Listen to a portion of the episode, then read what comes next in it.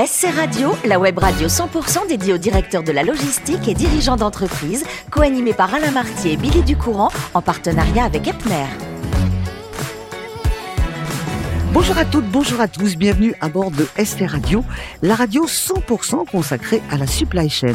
Vous êtes plus de 3900 directeurs de la logistique et dirigeants d'entreprise abonnés à nos podcasts. Nous vous remercions d'être toujours plus nombreux à nous écouter chaque semaine et bien sûr vous pouvez réagir sur nos réseaux sociaux et notre compte Twitter ST Radio-du-Bas TV. Pour co-animer cette émission en direct de Strasbourg, à mes côtés, Sébastien Videt. Bonjour Sébastien. Bonjour Billy. Merci d'être avec nous. Vous êtes directeur marketing et communication chez euh, Epner, chez le groupe Epner. Aujourd'hui, nous allons recevoir Bertrand Dufour. Bonjour Bertrand. Bonjour Billy. Mon cher Bertrand, vous êtes directeur général de Wolf Berger. Et on va parcourir un petit peu euh, vos années, j'allais dire, euh, avant d'arriver à ce poste. On va repartir assez loin, d'ailleurs, euh, à votre date de naissance. Vous Oula, êtes bah, un vous Lyonnais. vous demandez trop de choses là. Bah oui, vous êtes Lyonnais. Oui, français de l'intérieur. Français de l'intérieur, absolument. Et euh, vous vouliez être pilote d'hélicoptère? Ah, c'était mon rêve en troisième, oui. Mais qu'est-ce qui s'est passé? Les hélices se sont Ah bah, coincées? non, mais enfin les parents un petit peu poussés pour pas que je le fasse entre guillemets, mais ça a été mon rêve à l'époque d'être pilote dans la latin. Ouais.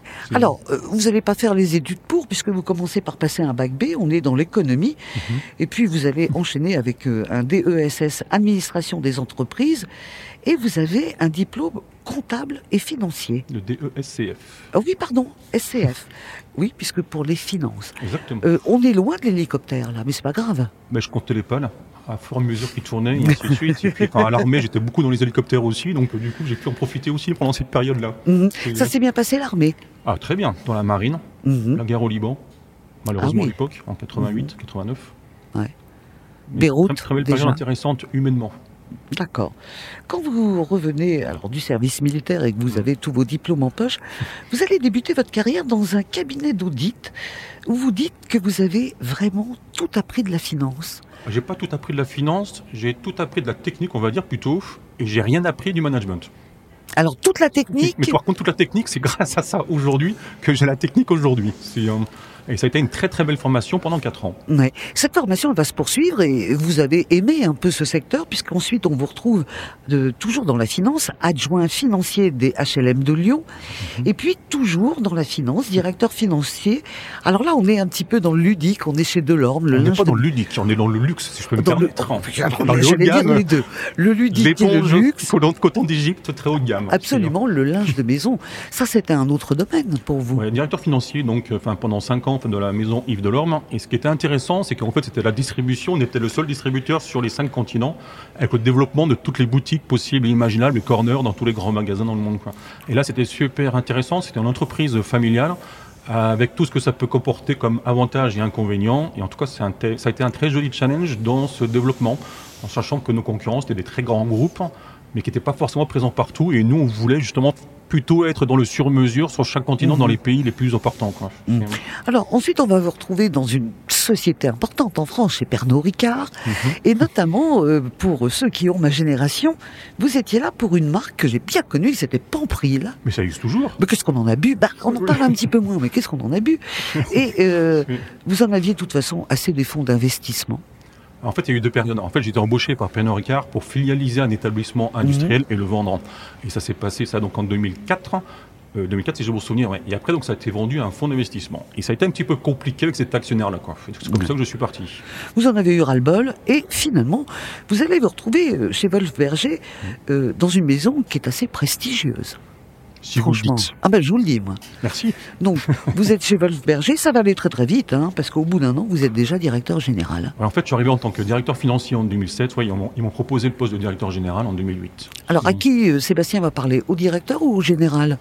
Enfin, pas au général du tout, parce que je suis pas du tout dans l'armée, finalement. Donc, euh, même si ça a été une très bonne période. hein. Euh, Alors c'est vrai, je le disais, c'est une belle société Wolf Berger avec Ouais. euh, euh, bah, des, des vins, des alcools euh, de haute gamme quand même. Et des alcools, surtout deux métiers dans les alcools. Ah absolument. Les alcools de bouche et les alcools de gastronomie. Les alcools de bouche, parce que vous buvez ce que vous pouvez imaginer enfin, pendant les repas ou avant. Et l'alcool de gastronomie, pourquoi? Parce que enfin, l'alcool est un exhausteur de goût et un conservateur naturel. Et c'est pour ça qu'il y en a absolument dans tous les plats possibles et imaginables, chaque fois que vous allez chez un traiteur, chez un pâtissier, chez un boulanger, ainsi de suite.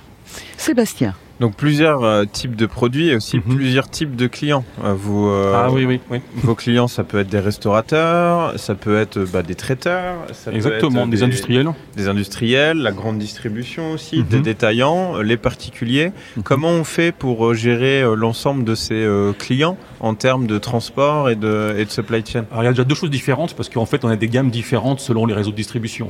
Vous n'avez pas les mêmes produits à l'export. Par exemple, le palais d'un chinois n'est pas le même que le palais d'un japonais ou d'un américain ou d'un français.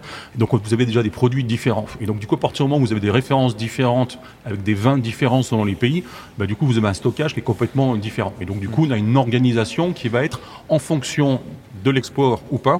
Et après, on a une deuxième organisation parce que tous nos produits sont différents aussi si ça part en grande distribution en France ou si ça part ce qu'on appelle le CHR, café, hôtel, restaurant. Et donc, c'est des étiquettes différentes. Et donc, ça simplifie la vie aussi. Après, ce qui est compliqué, c'est que dans le monde alsacien, donc on a sept cépages alsaciens, enfin, sept cépages alsaciens, en dehors enfin, des alcools. Et c'est aussi comment simplifier pour les hommes de telle sorte qu'ils se retrouvent facilement, malgré les gammes, sur les différents cépages. Et donc, on a des étiquettes spécifiques, couleurs, qui correspondent à chaque fois au, au cépage donné, quel que soit le pays où on va, ou, le, ou la ville où on va, ou le réseau où on va. Quoi. C'est- Et d'un point de vue stratégique, donc j'ai compris que vous vous développiez de plus en plus vers le consommateur final. Mhm. Euh, forcément, il y a de la valeur à aller chercher, puis c'est aussi Mhm. le marché qui, euh, qui, qui veut ça. Euh, c'est quoi les enjeux autour de l'adaptation que vous devez avoir en termes de transport logistique sur, pour atteindre ces clients-là directement? Alors les enjeux sont assez compliqués parce que le consommateur il est schizophrène. Le consommateur, il veut quoi? Bah, C'est vite vu, il veut un produit qui est propre, donc qu'il n'y ait pas de produit phytosanitaire, qu'il n'y ait pas de produit chimique, enfin du début du produit à la fin du produit, et en même temps il veut te livrer chez lui avec une bouteille fraîche. Et donc du coup, il faut trouver le juste milieu dans l'organisation pour essayer de à la fois éduquer le consommateur en disant mais est-ce que c'est la bonne solution déjà de vous faire livrer chez vous? Est-ce que c'est une bonne chose philosophiquement? Et donc du coup, est-ce qu'on peut pas plutôt vous aider à aller dans des points relais, dans des villes où vous allez?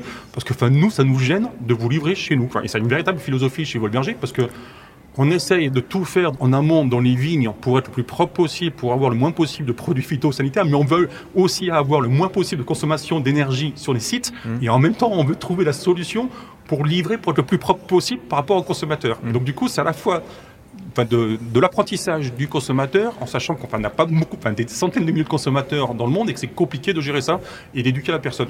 Enfin, la personne. Et donc, du coup, enfin, c'est un véritable travail de tous les jours et ça sert par la, la digitalisation nous sert à travailler là-dessus pour pouvoir faire évoluer le consommateur pour qu'il comprenne enfin, ce qui se passe aussi dans toute l'organisation. Sachant que quand on fait du B2C, on a des cartons spécifiques, beaucoup plus lourds, qui encadrent encore plus la bouteille parce qu'on a un produit qui est fragile et que du coup, il faut, le- faut aménager de telle sorte qu'il arrive en bonne santé le produit. Alors ça, c'est votre schéma euh, préféré, c'est-à-dire euh, que le client aille chercher en relais colis, mais le client, il choisit pas forcément ce que vous préférez. Comment ça, comment ça se passe cette euh, En fait, on a toute une animation justement entre nos, assist- nos assistantes hein, et les clients, les, pas le consommateur, le consommateur final. C'est on essaie de les pousser quand on les a en ligne pour quoi. Mm. Parce que enfin, c'est toujours pareil. Quand vous voulez avoir un rendez-vous, on va vous demander un rendez-vous sur la marketplace pour vous dire, on veut le produit le mardi 14 février entre 10h15 et 10h30. et c'est un peu compliqué et que du coup, on essaye de pousser sur, euh, enfin, sur des tendances autres pour apporter plus de flexibilité aux transporteurs et du coup être sûr que le produit s'est livré le bon jour, la bonne heure, bien, non cassé et avec un bon taux de service. Quoi. Qui est le plus important, le consommateur, il veut tout la veille, il veut un produit super bon, super qualitatif, dans le respect du développement durable, livré la veille. hmm, Et j'ai du mal à le dire, pas cher. C'est, euh, Et c'est pour ça que vous avez Ah, dit que... beaucoup d'injonctions euh, contradictoires. Ça, Ah bah oui, c'est complètement. Ah oui, complètement. mais- C'est vraiment la société d'aujourd'hui qui veut ça. hein. C'est- Ouais. Et nous aussi, comme vous le dites. Mais, mais, mais Bertrand est comme ça, c'est quelqu'un de très très cash. Euh, question comme ça, pour, juste pour sourire. Euh, vous avez une livraison à faire, vous prenez Epner ou la SNCF Alors, euh, je crois qu'on a parlé de ça. Je vais vous faire sourire là-dessus. C'est un vrai sujet. Enfin, en ce moment, il y a le problème du tunnel. Enfin, est-ce qu'on est pour ou contre le tunnel pour l'Italie? Bah oui. Euh, Enfin, en tout cas, enfin, quand j'étais chez Panpril, on faisait enfin, 40% de nos volumes via la SNCF. Et si vous voulez être sûr que le, enfin, que le client soit pas livré le bonjour à la bonne heure, vous prenez la SNCF. Mais peut-être que ça a bougé en 20 ans. hein. Peut-être que maintenant, ils ont un service différent. Il y avait un deuxième sujet aussi, c'est que le dernier kilomètre de la gare à la société, c'était à la société d'entretenir. Et donc, les, les dernières années, c'était ça. Et c'est un coût pharaonique. Donc, euh, du coup, moi, aujourd'hui, enfin, faut qu'on nous prouve que ça puisse marcher en France comme ça marche en Suisse, où c'est le modèle Mmh. suisse est génial là-dessus. Mmh. quoi. Mais aujourd'hui, enfin, le fret en France, enfin, est-ce que ça a déjà évolué? C'est une excellente question. Alors, euh, vous l'avez compris, hein, Bertrand, il est dans le rationnel, il n'aime pas le superficiel. Et vous êtes comme ça aussi dans la vie. Ce qui est important, c'est avoir des vrais amis, Mhm. de faire une bonne bouffe et d'être dans la nature. Et des bons vins. Et des, bah, évidemment, Et un avec, peu d'alcool aussi. avec modération. Ouais. On est obligé. Modération, on est d'accord. obligé. Mais ce qui est beaucoup plus étonnant, quand vous êtes dans la nature, euh, je m'attendais à vous voir arriver avec une chemise à carreaux. Vous m'avez dit, Une je suis un... de bûcheron. Voilà, vous m'avez dit, je suis un bûcheron. En fait, moi j'adore, enfin je suis un rat des villes officiellement. Je Mhm. suis né rat des villes, je suis encore rat des villes. Enfin j'habite à Strasbourg intramuros, mais j'ai besoin le week-end d'être dans les bois. Et en fait, moi j'ai des bois, et donc du coup je travaille dans les bois, enfin quasiment toute l'année. Et vous coupez Et du fonction- bois. Je coupe des bois, je déplante des arbres, je replante des arbres. Exemple, cette année-là, j'ai déplanté 50 chênes que j'essaie de replanter ailleurs pour les mettre à des endroits stratégiques. Je m'en occupe, je les arrose et ainsi de suite. Et enfin, moi, j'adore ça. J'ai l'impression de contribuer à quelque chose parce que justement, bah, je vois des choses évoluer, vivre pendant 5 ans, 10 ans, 20 ans. Ces chênes, je les verrai jamais. J'espère mes petits-enfants ou arrière-petits-enfants. Mais en tout cas, j'ai l'impression de vraiment de faire quelque chose en voyant cette évolution de la nature. Quoi. Ouais. Mais c'est extraordinaire. hein. Il est dans un produit quand même. euh, L'alcool dont Mhm. on a parlé aujourd'hui, c'est un peu du luxe aussi. On est dans, Non, c'est pas du luxe, hein, c'est du plaisir. Aujourd'hui, on, est du dans un- plaisir, on est dans un monde de brut Mais- où on nous parle toujours de choses négatives, on a besoin de voyager en permanence. Et en fait, on n'a pas besoin de voyager, il suffit d'être là en week-end avec des copains, avec un bon petit verre, des bons petites victuailles en parallèle, et c'est les plus beaux moments de la vie. Et à côté, bah, vous coupez du bois. Exactement. Vous le je sciez aussi. Ah, je scie aussi, je tronçonne beaucoup, je fends aussi beaucoup. Donc, avis aux amateurs, si vous avez besoin d'un bûcheron le week-end, appelez-moi, je vous donnerai les coordonnées de Bertrand. Merci beaucoup Bertrand pour Merci, euh, tous ces détails et de votre vie professionnelle et également, vous avez une cheminée Sébastien? Non, j'ai pas de cheminée. Eh ben. Moi aussi, je suis un rat des villes. euh, Ah ouais. J'ai Eh des radiateurs électriques. Oh là là là là, Ah, ça vaut pas un, un feu de cheminée ça Coupé Ah bah par ça, vous c'est sûr, avec l'odeur qui va bien. Eh ben voilà, Et la fumée qui vous enfume dans la cuisine ou je ne sais où, et qui fait que du coup, ça vous vous énervez, vous ouvrez les fenêtres, c'est génial. ça, c'est la vraie vie. Et c'est la vraie vie. Merci Bertrand, merci également à Sébastien pour ces questions. C'est la fin de ce numéro de SC Radio.